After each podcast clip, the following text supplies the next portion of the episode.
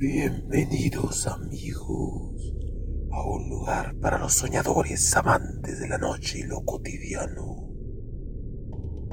donde un grupo de descerebrados tratarán de relatarte disparates históricos, legendarios y míticos sucesos de esta nuestra efímera pero cómica existencia. Así que a tu cinturón comencemos nuestro viaje onírico.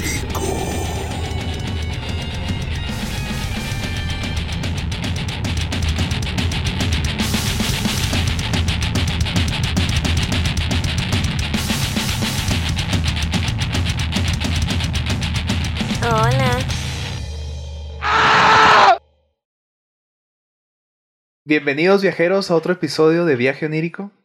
Eh, hoy me acompañan mi queridísimo McFly. ¿Qué hay, Rosita? ¿Cómo están? Feliz año, espero y se lo hayan pasado muy bien en estas, en estas fiestas decembrinas. Y también nos acompaña el nuevo ente de la fuerza, Bernardo. ¿Qué onda mi gente? ¿Cómo andan? Feliz año. Espero que estén empezando el año con todo. Este, y yo, su anfitrión de esta noche, soy Tai de Molinar y también muy feliz año. Espero que se hayan pasado a toda madre. Sé que ha pasado casi un mes desde nuestro último episodio, pero ahora les hemos preparado un episodio ambientado por ahí de la Segunda Guerra Mundial y que ha traído muchos enigmas y conspiraciones. La sociedad Thule. Eh, la gente le encanta andar de conspiranoico para todo. el chisme. Es el chisme, ándale, exacto, es el chisme, no es otra cosa. Así es. Oye, pero, pero son chismes bien raros, ¿no, güey? Porque se los inventan bien. Oye, son chismes bien hechos, güey. No es como el de la es que vecina. son chismes de, de doña de vecindad, ya esos sí son los buenos.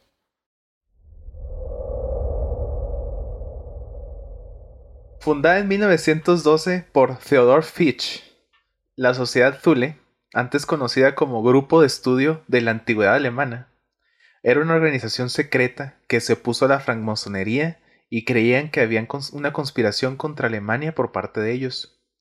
En aquellos momentos, Alemania estaba pasando por la crisis de Marruecos, consecuencia de cuando el Kaiser Guillermo II declaró que el gobierno alemán reclamaba la libertad de tráfico y comercio en Marruecos. Esto hecho es importante, ya que la tensión creciente por la libertad e independización de Marruecos dejaría a Gran Bretaña y Francia como enemigos declarados de los alemanes, aun cuando Alemania en ese momento retiró su milicia. Estos son los antecedentes de la Primera Guerra Mundial, chicos. Ok, ok. Espérate, o sea, entonces, esta sociedad conspiranoica nace porque creían que había conspiraciones. Exacto. Es una conspiración Sí, o dentro de otra conspiración. No, vamos, Es una conspiración matrushka. Yo, ajá, ya sé, o sea, vamos a crear una sociedad que va en contra de las conspiraciones y va a ser para conspirar contra esas conspiraciones. Es como, ¿qué? Es, eh, Simón. lo bueno que no existía Pink Floyd en esos entonces, porque si no, En medio de todo ese terreno hostil, Alemania pasó por elecciones donde el Partido de los Demócratas ganó, prometiendo una pelea contra los grupos antisemitas. El conjunto de estos eventos daría como resultado que múltiples grupos antisemitas y sociedades secretas se unieran para pelear contra la amenaza del progreso social que buscaban los demócratas. ¿Qué?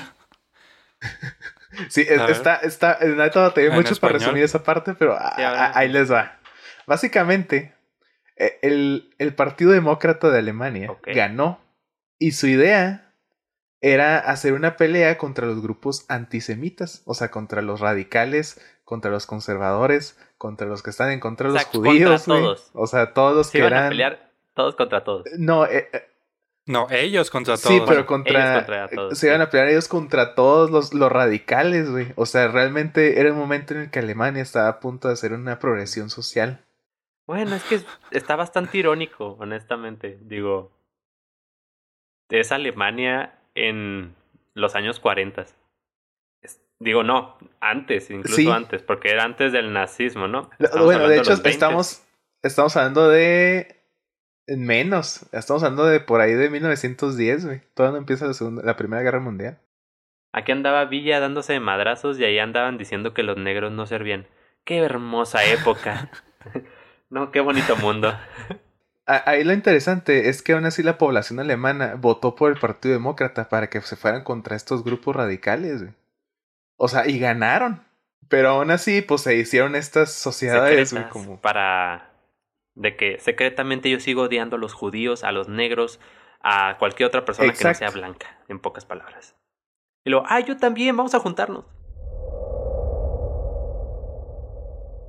Es que, valga, es una etapa en la historia bastante compleja. O sea, eran bastantes sucesos que estaban pasando al mismo tiempo en diversas partes del mundo. Entonces es entendible que, vaya, que haya todo este tipo como de disrupturas sociales, políticas, económicas estaban deshaciéndose los imperios, estaban creándose nuevas naciones, la idea de una democracia estaba como que surgiendo más fuerte en el pueblo, la gente estaba empezando a abrir los ojos en ciertos sectores de Europa respecto a esto. Entonces como que se entiende de dónde viene todo, o sea, viene como creándose y luego tenemos este tipo de sociedades que se arraigaban a, los regímenes antiguos, valga, por decir algo a la esclavitud y la supremacía blanca y todo esto que pues ahorita ya ya se habla y es prácticamente un tabú. Se llaman white chickens. Esa es la, nueva esclavitud. Y, y años más tarde, eh, en 1917, o sea, años más tarde después de que ganó el Partido Demócrata, en 1917, fue el líder Rudolf von Sebotendorf quien crearía conexiones importantes con miembros del gobierno, estableciendo un movimiento que restauraría a Alemania. Después de la Primera Guerra Mundial, algunos miembros de la organización fueron buscados y arrestados por los soviéticos, ya que algunos sirvieron de espías. Estas víctimas fueron después usadas como las primeras víctimas del partido nazi. Sin embargo, la sociedad Zule desaparece en algún punto de los años 20, cuando el líder se fue de Múnich. Pero en 1933... Se fue. Cuando el Partido Nacional, Socialista Obrero Alemán, déjeme repito eso, cuando el Partido Nacional Socialista Obrero Alemán tomó fuerza, Sebotendorf trató de regresar escribiendo un libro sobre los primeros movimientos del movimiento nazi, dígame la redundancia en donde, donde él describió a la sociedad Zule como un elemento de génesis para el socialismo nacional. El libro que escribió este cuate fue censurado y Sebotendorf se vio obligado a dejar Alemania. Esto fue por causa del énfasis que metió el nombre del Führer para el título del libro. O sea, el título del libro, el Führer. Qué imaginación chingona. Wow. Güey, perdón, es que no pude evitar pensar en Dumbledore matando judíos, güey, con la insignia nazi en el brazo. Perdón, güey, yo sé, es que suena muy parecido el apellido, güey. Pero. Sebotendorf, Dumbledore, pues tiene su. Güey, imagínate acá el Dumbledore partiendo madres en la Segunda Guerra Mundial. O sea, pues pelearnos a la chingada. pues la verdad es que no me gustaría tenerlo de, de enemigo. no, gracias. Pero tomando o sea, entonces estamos hablando de que la sociedad Tule fue este, transformándose a lo que llegó a ser el partido nazi en, en un punto. O, o estoy... El... Ahí te va. O sea, según lo que, lo que estuve leyendo, Sebotendorf era un oportunista. O sea, así como fundó esta sociedad secreta, también tuvo muchas oportunidades de ahí para conocer gente y hacer conexiones. Pero realmente ellos no hicieron nada para tener una influencia sobre el partido nazi. Él, como que cuando Hitler llega al poder, él dijo, ah, esta es mi oportunidad para decir que la sociedad Zule, que está en contra de los judíos, siendo que está en contra de todos los grupos antisemitas. Digo, era un grupo antisemita que está en contra de todo, perdón. Este, siendo que uno estaba en contra de todo, el güey dijo que se estaban enfocando en los nazis. Y en ese libro escribe que, que, ellos fueron los que fueron, estuvieron ayudando a Hitler. Mm. Y así lo dice, mira, Sebotendorf escribió que la sociedad Zule fue la primera en ayudar a Hitler en su camino al poder, y también los primeros en apoyar al futuro líder alemán. Sin embargo, con base en la evidencia, la sociedad Zule murió mucho antes de que pudiera ser una verdadera influencia sobre Hitler y el partido nazi, aun cuando existe una supuesta fotografía que utilizó el mismísimo Adolfo Hitler para ingresar a la sociedad en 1922. Pero oficialmente la sociedad Zule se disolvió en los 30. O sea, ni siquiera prosperó. Ok. Entonces, de cierta manera, este Dumbledore fue un oportunista. Y... O sea, lo decía para que, para que la, la sociedad Thule como que para que no muriera, ¿no? Como Ajá, para darle como para que- el auge de decir, ah, la, le, le ayudaron a los, a los nazis, vamos a, a unirnos a los a la sociedad. Sí, eh, Sí, y es que me imagino que ese grupo, esos grupos sabían, güey, que una vez Hitler tomando el poder, si apoyabas el partido nazi, te quedabas, güey. O sea, no. Te ibas a, ibas a formar parte del régimen y ibas a apoyar al gobierno nazi. Entonces, imagínate todas las conexiones poderosas que podrías hacer siendo una sociedad secreta que desde el inicio estuvo detrás de, de todo el camino. Sí, no, Hitler, pues mucho poder entre comillas según según este señor, pues. sí, pero Simo. Es que suena, o sea, lo quieren como que desmentir. Vaya, voy a hacerle como que el abogado del diablo aquí, de que, porque todo aparenta a que el vato se estaba, vaya, cargando, de, por así decirlo, de la fama de Hitler y de la fama del partido nazi para enganchar la sociedad Thule y que la gente viera, ah, no manches, es el club de los niños cool, vamos para allá. Y ahorita, algo así. pero también Simo. Vaya, por las fechas puede estar también rondando Hitler. ta- bueno, tal vez no figuraba políticamente hablando. Corríjanme si estoy en lo, en lo incorrecto, queridos viajeros. Pero según yo, también por esa época estamos hablando de la Primera Guerra Mundial. Todo lo que es Primera Guerra Mundial y Segunda Guerra Mundial es desde 1910, bueno, antes, hasta 1945-1950. Entonces estás hablando de casi aproximadamente 50 años. Sí es probable que este Dumbledore sí se hubiera juntado con, con nuestro pequeño Adolfito y si hubiera tenido algo que ver, tal vez no lo impulsó y tal vez le agregó mucha crema a sus tacos, pero sí es probable que, que lo haya ayudado. Valga, no hay nada certero, pero tal vez el güey no estaba mintiendo. Tal vez solamente le estaba echando crema. No, yo creo que por eso mismo a lo mejor sí llegó a conocer a, a Hitler y por eso de ahí se agarró de que, ah, no, pues es que yo conocí a Hitler y... No, Y somos por super eso- güey, vamos de peda todos los Ajá, días. no, Sí, sí, sí. O sea, y, y y puede que ni es cierto, a lo mejor nada más lo saludó acá de lejitos y ya, ay, ya, de que viste, viste, me saludó estoy a mí. apoyándolo. Sí, sí, sí, aplicó la clásica, me está volteando a ver. Y es de que es un concierto, cabrón, no ven. Pero bueno, también se vale soñar. Este era, o sea, era la fangirl de, de Hitler, este güey. Aunque la sociedad Thule murió, Heinrich Himmler, ex miembro de la sociedad Thule y ahora comandante en jefe de la SS, que era el cuerpo dedicado a la protección de Hitler, fundó la Anenerve, una sociedad que oficialmente tenía como objetivo investigar el alcance terri- territorial y el espíritu de la raza germánica, rescatar y restituir las tradiciones alemanas y difundir la cultura tradicional alemana entre la población.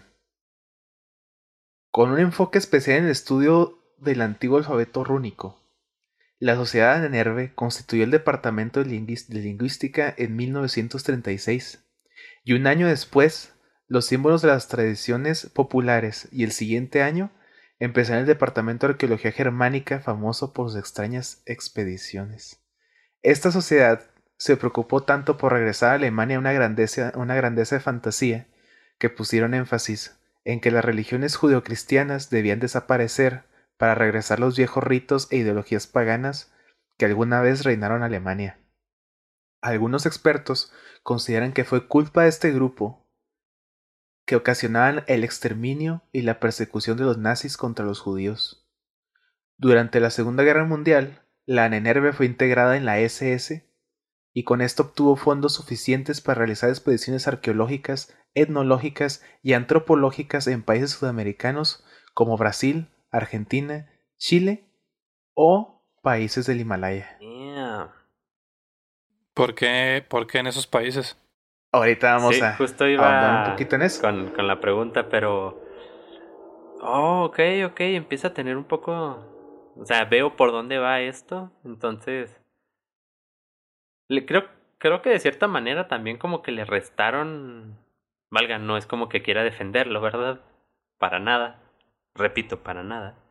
Pero parece que le estaban que restando poder a Hitler, de cierta manera. Poder en el sentido me refiero de siempre todo el mundo le echa la barra a Hitler de que él fue el que persiguió a los judíos, o sea, él textualmente esa persona, obviamente comandando a todas las fuerzas alemanas, nazis y demás, pero le echan la barra como que él era el único que odiaba a los judíos, o bueno, no el único, pero era parte del grupo y era el más fuerte.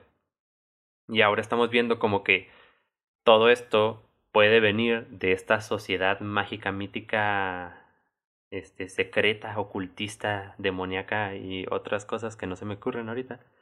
Pero, o sea, suena interesante. O sea, la verdad es que es una sociedad que tiene... O sea, entonces ellos eran los que querían matar judíos nomás porque querían devolver a ser paganos. Digo, no necesitas matar a nadie para eso, ¿verdad? Sí. Bueno, es que también hay que tomar en cuenta que, que en aquellos tiempos, pues también la, la lo que fue la, el adoctrinamiento cristiano, es vamos a cierto. llamarlo de esa forma. Sí, traían una doctrina muy, muy este, arraigada. estaba muy fuerte. En, en ese momento era, era cosa de eh, Dios te castiga si te portas mal, ¿eh? Entonces, A la fecha. pa- imagínate. A, a- a la fecha sigue siendo así, pero. Pero, por ejemplo, gente como Heinrich Himmler o el Dumbledore. es que no le puedo decir su apellido, no O sé sea, cómo esos- se dice. Eh, Vamos a dejarlo el como Dumbledore Dumbledore nazi, güey. Vamos a dejarlo así. Yo sé que no lo quieren, pero suena así. O sea, estos. Ima- Simón, imagínate con qué clase de gente están involucrados estos güeyes. Como para empezar a.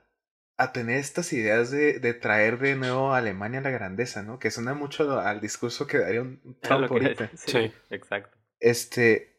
Pero a mí lo que me llama la atención es que estos cuates no se. O sea, tratan de justificarlo todo, güey. O sea, desde abrir una, un departamento de lingüística, buscar símbolos, tradiciones. O sea, ellos están haciendo. Es como si ahorita en México decidiéramos regresar a nuestras raíces y empezar a sacar todo, todo, todo y empezar a practicar justamente lo del episodio pasado de, Navidad. Empezar a practicar Sacrificios y todo, esas cosas. todo lo de los mayas, Todos los los este- ritos ajá, antiguos. y decir, ¿sabes qué? Este, este es nuestro verdadero origen y todo se va a la chingada, ¿no? O sea, es, es, como, como que esa es la, es la postura que traen. Digo, estos entiendo de dónde nace esa postura como de hasta cierto sentido es nacionalista y muy arraigada a sus raíces, pero llega al punto de lo que platicábamos, el fanatismo, lo que pasó, por ejemplo, con lo del Capitolio hace poco eh, en Estados Unidos. Pues es un fanatismo impresionante que una persona habla y todos los demás como zombies ahí van a hacer todo lo que esa persona diga, sin cuestionar absolutamente nada. Entonces, en este caso, es, es un fanatismo de querer volver a unas raíces que digo, buenas, malas, esa ya es opinión de cada quien. Este, pero ¿a qué extremos de querer exterminar a los demás para poder imponer lo, lo que estaba anterior?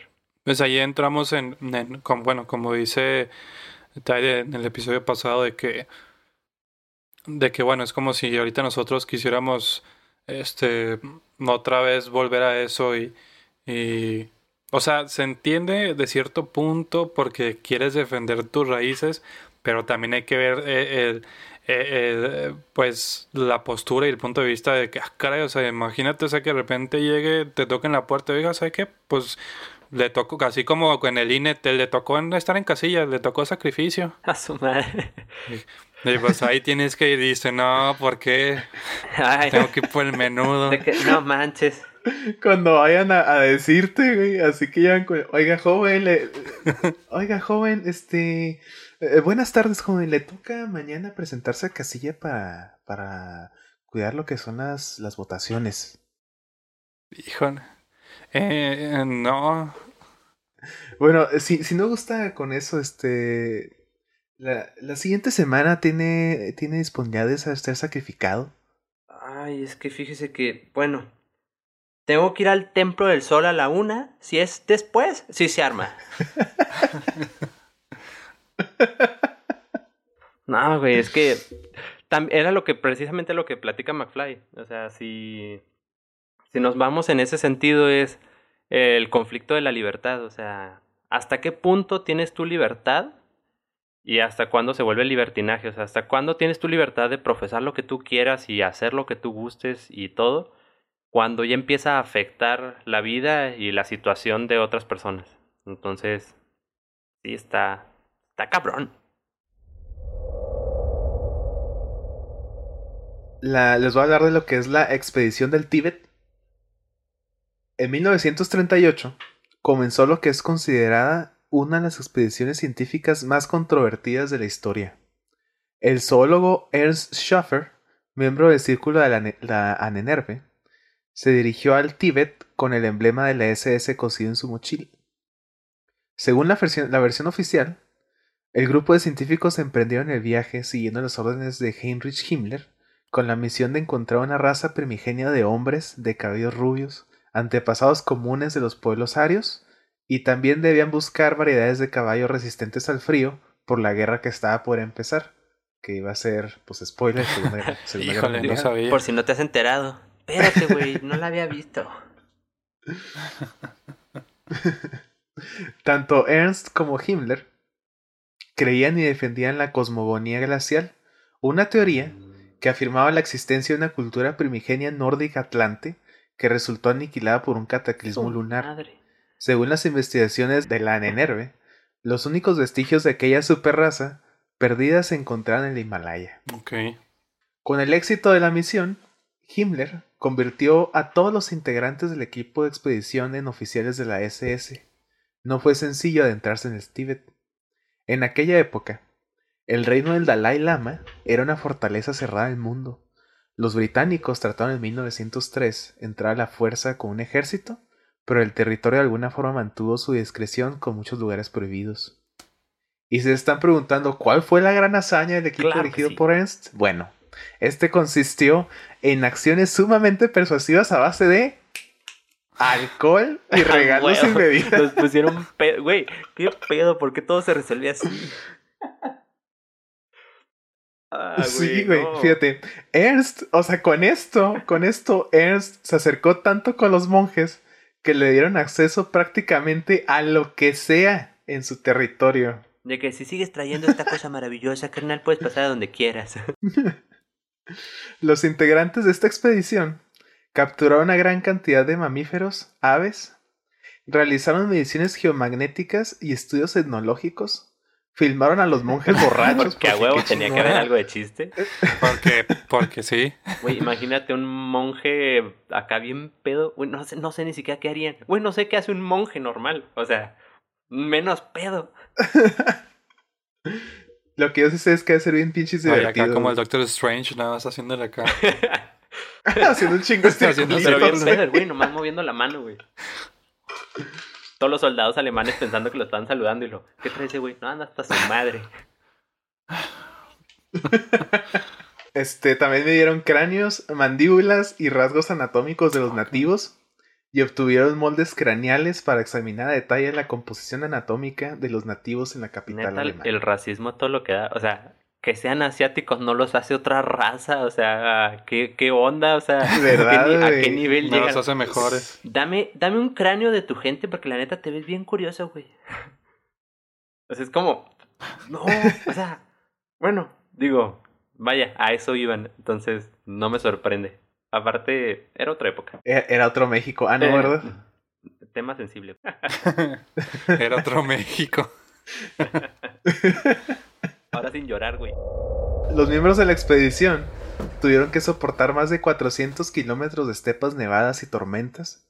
Sin embargo, lo que se llevaría en Alemania entre todo el misterio serían 17.500 metros de filmaciones, 7.000 semillas y mediciones de los cráneos de los nativos, acompañando todo este paquete con una carta del jefe del gobierno tibetano dirigida al sublime y señor Hitler. Tres semanas antes del estallido de la guerra, el grupo de la expedición regresaría a Alemania con más de 3.000 aves disecadas 400 cráneos y pieles de mamíferos, reptiles, anfibios, varios miles de mariposas, langostas, diversas muestras de minerales, mapas topográficos y más de 40.000 fotos en ¿Por blanco qué y negro.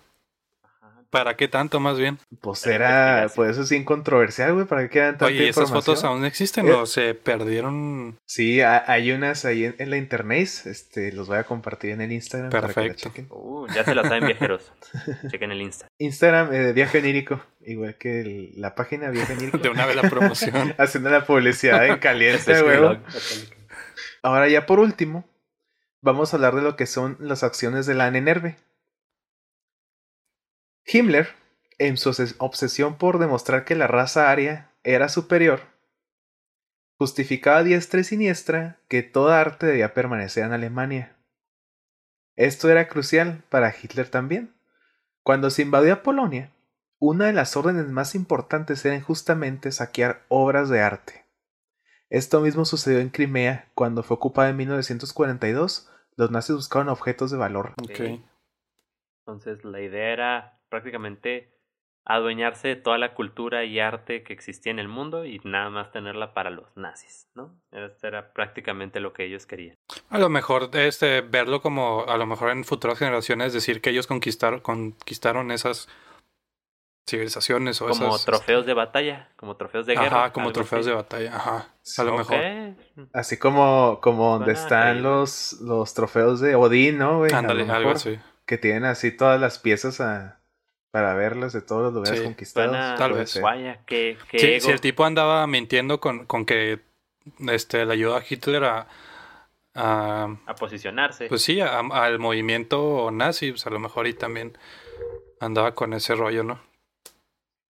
Pero está interesante, ¿no? Porque, o sea, como que no le hayas mucho sentido. O sea, era más bien el, ap- el satisfacer el ego tan grande que se estaba cargando el güey. Pues era, pues era nazi, era alemán. No, no se No. puede rescatar. Aclarando, era, era alemán de aquella época. Nazi, en específico. Al rato nos Era un aventamos alemán un país vintage. Como, como Chris. No, no a ya otro no. país. La fe aria continuó por toda la guerra y los amantes de la conspiración dicen que aún continúa en nuestros días. Esto refiriéndose a la conspiración, de que la Nenerve sigue existiendo. Ok. Ok, entonces la sociedad Tule se fue transformando hasta ser la Anenerve, Enenerve, Anemanana, Anemonene. ¿qué? Ajá. Y La sigue en pie. Y sigue en pie. Y, sigue en pie. Bueno, y si sigue en Ajá. pie. Ah, puede sonar conspiranoico, pero ¿qué tal si esta Anenerve o Enenerve o lo que sea eh, fue quien posicionó a Trump en donde está actualmente? Digo, Trump no es de Puede ser. origen. Puede o sea, ser. no es americano, pues. Y No. tampoco, su padre menos. Entonces, es probable, es posible que, que pudiéramos estar viendo a la Nenerve trabajar desde las sombras. Digo, otra vez, conspiración a lo que da. Y y para agregarte una gotita más a la conspiración, la Nenerve, a medida que Alemania comenzaba en su, en su conquista y avanzaba en los territorios, buscaban no solo piezas artísticas o objetos valiosos, sino que también buscaban lo que podríamos considerar tesoros mágicos, El Santo Grial. como la lanza sagrada de Longinus, que supuestamente fue encontrada en Viena y que acompañaría al Führer todo el resto de su vida. Damn. Vaya, vaya, Tacubaya. La lanza del destino. Y luego, otra gotita más. Se proyectaron expediciones a Centroamérica y América del Sur en busca de las famosas calaveras de cristal, el martillo de Wotan, aquella herramienta utilizada por el mismísimo dios Thor. ¿Es en serio? Esas expediciones, Simón, esas expediciones solo quedaron en la planeación según los historiadores, pues la guerra se tornó cada vez más un obstáculo para la Nenerve de realizar este tipo de expediciones, por lo que postergaron para el final cuando obtuvieran su victoria. Que pues, gracias a Dios, No nunca llegó, pasó. Gracias a Dios. Que no llegó. Lo que sí se pudo llevar a cabo durante el conflicto fue la búsqueda del Santo Grial y el Arca de la Alianza. Aunque para Himmler y la Nenerve no eran más que objetos de alto valor, en lugar de poder, como podrían suponer los conspiranoicos. O sea, nada más los querían porque... Pues, Sí, porque trofeo sean más, bonitas ¿no? en la Oye. sala. Llega, llega un. Sí. ¿Cómo se dice? Llega un. Uno de la NNRB a- al precio de la historia. Lo traigo el Santo Grial, encontrado en 1950. Este. Ah. A ver, bueno, vamos a verlo. Ah, se ve interesante, brilla todavía. Este, déjame le hablo a un experto. Eh, Bernardo. Bernardo es un buen experto para esto. Bernardo, ¿qué opinas de esta Eh, pieza? Sí, eh, efectivamente, es una pendejada. Mm, sí, sí, se ve original. Yo creo que mm, yo lo evaluaría en mm, alrededor de 10 billones de dólares. Escuchaste al experto. Vale muchos dólares. Bueno, gracias. Sí, este. ¿cu- ¿Cuánto ofreces? Ah, hasta luego, Bernardo. ¿Cu- ¿Cuánto ofreces, McFly? Escuchaste al experto, viejo. Eh, mira, tengo que sacar dinero de esto. Te ofrezco 10 pesos y un chicle y me estoy arriesgando. Hecho. Bien. Y luego entrevistan a McFly después y luego nos comenta. Oye, va a ser así de que fuera de cámara, bueno, afuera de la tienda, ¿no? De que eh, no fue lo que esperaba, pero estoy contento. Voy a gastar estos dólares aquí en Las Vegas. Eh, no era lo que esperaba, pero yo creo que fue un buen precio, fue un trato justo. Eh, voy a utilizarlo en el casino. sí, siempre dicen eso. Y luego, y luego adentro de la tienda el vato sigue agarrando la, la copa y luego, oh sí, todo el poder. Como el guantelete del infinito. Oye, pero volviendo al tema de los objetos este, místicos, mitológicos que utilizaban los, bueno, que buscaban los, los nazis, sí había visto mucho eso. De hecho, se le atribuye, no sé dónde lo leí o si fue de esos videos conspiranoicos que una que alguna vez te topas ahí en algún lado, internet.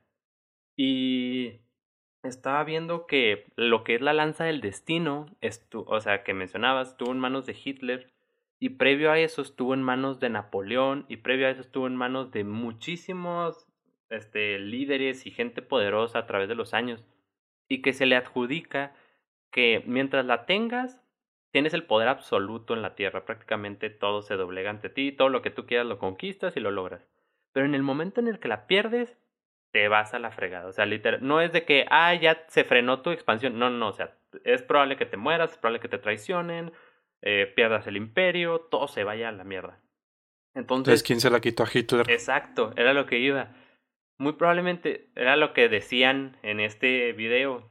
que Dicen, en el momento en el que se supone Hitler perdió la, la guerra, que se vio rodeado por las tropas eh, aliadas ahí en Berlín y que tuvo que optar por suicidarse, eh, dicen que en ese momento ya había perdido la lanza y estaba fúrico porque no lograba encontrar la lanza, que no sabía dónde habían quedado, no saben bien dónde se perdió, cómo se perdió, en qué situación, pero según esta historia, porque vaya, nada es, nada está comprobado, eh, Sí. la perdió y en ese momento, pocos días después tomaron Berlín y pues Hitler ya no está, ¿verdad? Pues a lo mejor por eso también tomó esa decisión, ¿no? Del suicidio, de que es la misma, el mismo poder de, del, del objeto y no luego después no tenerlo y decir, no, ya no soy nada locura, sin eso ¿no? y la locura. ajá. Sí, es probable que haya caído. Digo, vaya, todo esto son teorías conspiranoicas, es parte Sí, del show, sí. pero Es parte Sí, del, digo, del ¿por qué chisme no? de vecindad. ¿por qué no podría ser? Sí, este es un chisme. Es- digo, estamos hablando de la sociedad Tule, ya estaría que no pudiéramos hacer cons- conspiraciones. Para eso estamos aquí, viajeros.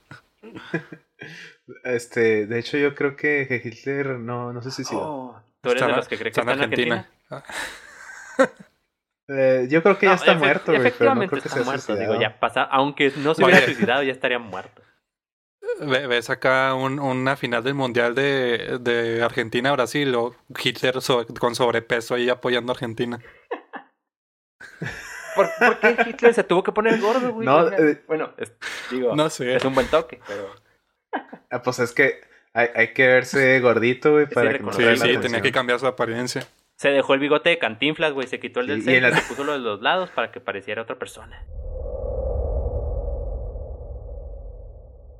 Un dato interesante es que Himmler acompañó a Hitler en 1940 a un encuentro con el dictador español Franco, donde el mismo Himmler recomendó a Franco que moderase la dureza de la represión. Aquí Himmler aprovechará la oportunidad para pedir a la Anenerve que buscara un posible escondite del Santo Grial. Y esto se remonta a que en, creo que eran los 1800 más o menos, dicen que los españoles en sus, en sus navíos y también, estas, también había muchos piratas, dicen que ya estaban buscando el Santo Grial y que lo llegaron a encontrar. Ok. En lo que fue la tumba de Ponce de León, dicen. Es otra de las teorías de conspiración. Yo lo vi en Piratas del Caribe y sí se ve bien Este, güey. ah, sí es cierto, si sales en la 4, ¿eh? Na- no nadie habla de después de la Sí Caribe. es 3. cierto, güey. Nadie habla de después de la 3. sí. Creo que, creo que nada más la vi una vez, pero pueden ver esta película, es completamente histórica, estoy seguro. Efectivamente. Al final de la guerra, en los juicios de Nuremberg, los mandos de la Nenerve fueron enjuiciados por crímenes contra la humanidad por sus objetivos siniestros de experimentación con humanos bajo el mando de Wolfram Sievers y por las pruebas de resistencia humana en los constantes experimentos con nuevas tecnologías de aeronaves. Estuvo, estaba bien gacho, este, no, no lo quise agregar porque iba a serme muy amarillista en el sentido de, de poner cómo eran las Sí, pruebas. no. Pero básica- básicamente agar- amarran a los sujetos y así como se ve en las películas que, que empiezan a girar Sí. en un eje para hacer pruebas de la, Sí. de la NASA. Imagínense eso, pero hasta en punto en que los cuerpos explotan o madres así. O sea, era terrible, No, güey, era terrible. Sí, no, no, o sea, cuando le preguntaban a los sujetos, te puedo Este- asegurar que no contestaban. Acá de que ya bájenme. pum. No me quería reír de eso, güey, pero me estoy riendo. Güey. Como la palomita de Shrek. Ah, era lo que estaba pensando, mamón. Sí. Ah, exactamente. Ah, Shrek. Himmler fue detenido en 1945, pero no, pudi- no pudieron evitar su suicidio con una cápsula de cianuro. Muy Sí. inteligente el muchacho. Y por su parte, Ernst sería obligado por los aliados a compartir los secretos de aquella expedición en el Tíbet y escribir para revistas del interés británico. Eso fue lo que me llamó mucho la atención cuando estaba leyendo más sobre este güey, Ernst. Básicamente hagan de cuenta que estaba escribiendo para unas revistas que eran como las National Geographic. Y escribía así como fue la expedición, pero bien, este, pues bien, bien maquillado todo el asunto. Eso no te platica que fueron a capturar, que fueron a tomar medidas de cráneos ni nada de eso, güey. O sea, no. Simón. Sí, no viene todo el Y- cuerpo de la historia. pues sí, y ese güey se quedó con los británicos después de la guerra. Es que algo había visto, no me acuerdo en dónde, que hubo muchos oficiales este, de alto rango eh, alemanes que hicieron tratos con, la, con los ingleses a cambio de información y de cosas este, de valor. Les perdonaban, por así decirlo, un poco de años o la condena o un juicio más duro, más severo. Y hubo muchos en los que incluso creo que hace hace ah pues de hecho creo que tocan el tema precisamente en una serie de Netflix que se llama The Crown trata de la reina Elizabeth digo creo que es, está buena no no creo que todo esté ahí sea cierto pero gran parte está bastante bastante acertada Interesante. Sí, y en, en uno de los capítulos justamente mencionan que el, bueno, ustedes saben que el papá de la reina actual, de la reina Elizabeth II, no iba a ser el rey. Él tenía un hermano mayor que iba a ser el rey, pero abdicó porque quería casarse con una mujer divorciada. Entonces, este vato abdica justamente a escasos años de la segunda o en la o durante la segunda guerra mundial algo así por esos tiempos pues no les quiero contar mentiras y hay registros en los que este antiguo rey, porque el hermano del, del que era el rey en ese momento, el papá de la reina actual, eh, tenía nexos con los nazis. Incluso quería vender, eh, le quería venderle Inglaterra a, a Hitler. Tuvo varias juntas con Hitler, se reunió con A él. la verga. Hay fotos y todo el relajo. Está bastante, bastante denso ese asunto. Porque estás hablando de que era el rey de Inglaterra. Abdicó para casarse con una divorciada, pero al final del día era el rey. Fue el rey en un punto. Entonces, Sí. el... No mames. Y como el, bueno, por lo que se menciona en, en unos escritos que estaba viendo y lo corroboran en la serie, quién sabe qué tan cierto sea, eh, el rey quería que siguieran los bombardeos de, Alemania en Inglaterra. Este, cuando estuvo muy fuerte Alemania, que había tomado Francia, que los americanos todavía no se metían a la guerra, Inglaterra está valiendo chorizo. Inglaterra sabía que la posición en la que ellos estaban era bastante vulnerable, pero a la vez sólida, en el sentido de que ellos eran una isla y tenían poderío marítimo. O sea, ellos eran los mejores acá en los barcos. Entonces Alemania no se iba a poner al tú por tú con los güeyes que eran mejores en barcos. Entonces lo que hicieron es que se fueron por la vía aérea y estuvieron bombardeando Inglaterra, Londres y muchas partes de Inglaterra. Este, este vato le hablaba a Hitler, o sea, le mandaba cartas diciendo que continuaran con los bombardeos, que eventualmente se iban a rendir. Hazme el favor, güey. Y iban a permitir que Hitler tomara Inglaterra y este vato tenía la esperanza de que Hitler cuando tomara Inglaterra lo fuera a restablecer como el rey y quitar a su hermano. Güey, está bien denso. O sea, si es real, vaya, porque todo esto lo tienen que tomar viajeros con la lupa de que estos fueron documentos que encontré en internet. La verdad no no chequé mucho las fuentes ni nada, estuve verificando ahí más o menos, en muchas partes se corrobora y lo manejaron en una serie, pero este no es el tema principal, entonces no era nada de investigación así formal, pero si es si fue así, qué denso, güey. O sea, el güey es pinche traidor. güey, parece. Eso sí es traición en su máximo. Eh, parece pinche. Pinche película, güey, de, así de Donde sale Silvestre Stallone. No, no, Silvestre Stallone como el rey. ¿Cómo se llama esa película, güey? Al Pacino como Hitler. y Robert De Niro. No, Robert De Niro. A Robert De Niro como Hitler. You talking to me? Sí.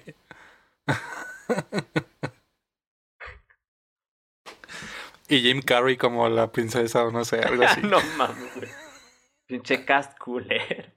Digo, buenísimos actores, pero. Esa película. y luego que ganara el Oscar, güey. Dirigida por Quentin Tarantino. A huevo.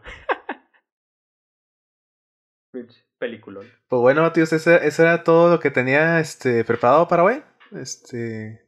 Podemos dar finalización a este viaje onírico. Todos apaguen sus churros. Tú no me vas a decir qué hacer, güey. Pinche opresor. Pues muchas gracias por escuchar este, este episodio, viajeros. Este, seguimos preparándonos con más temas.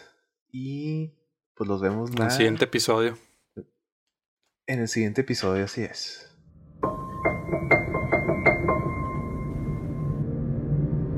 Así que ya lo saben, amigos.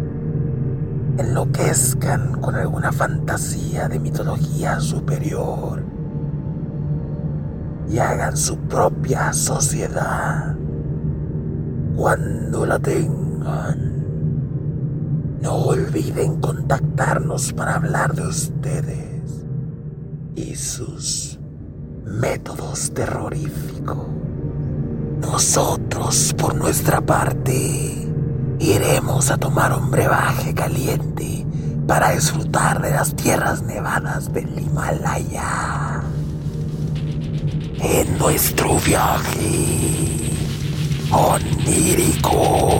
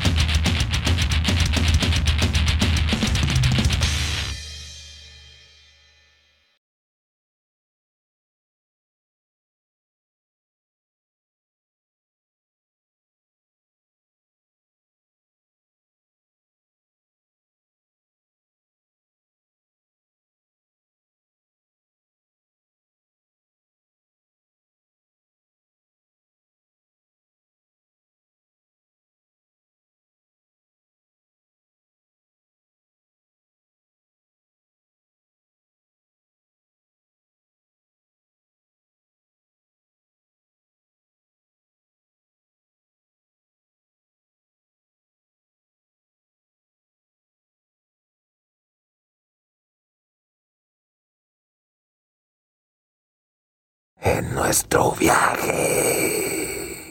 Onir.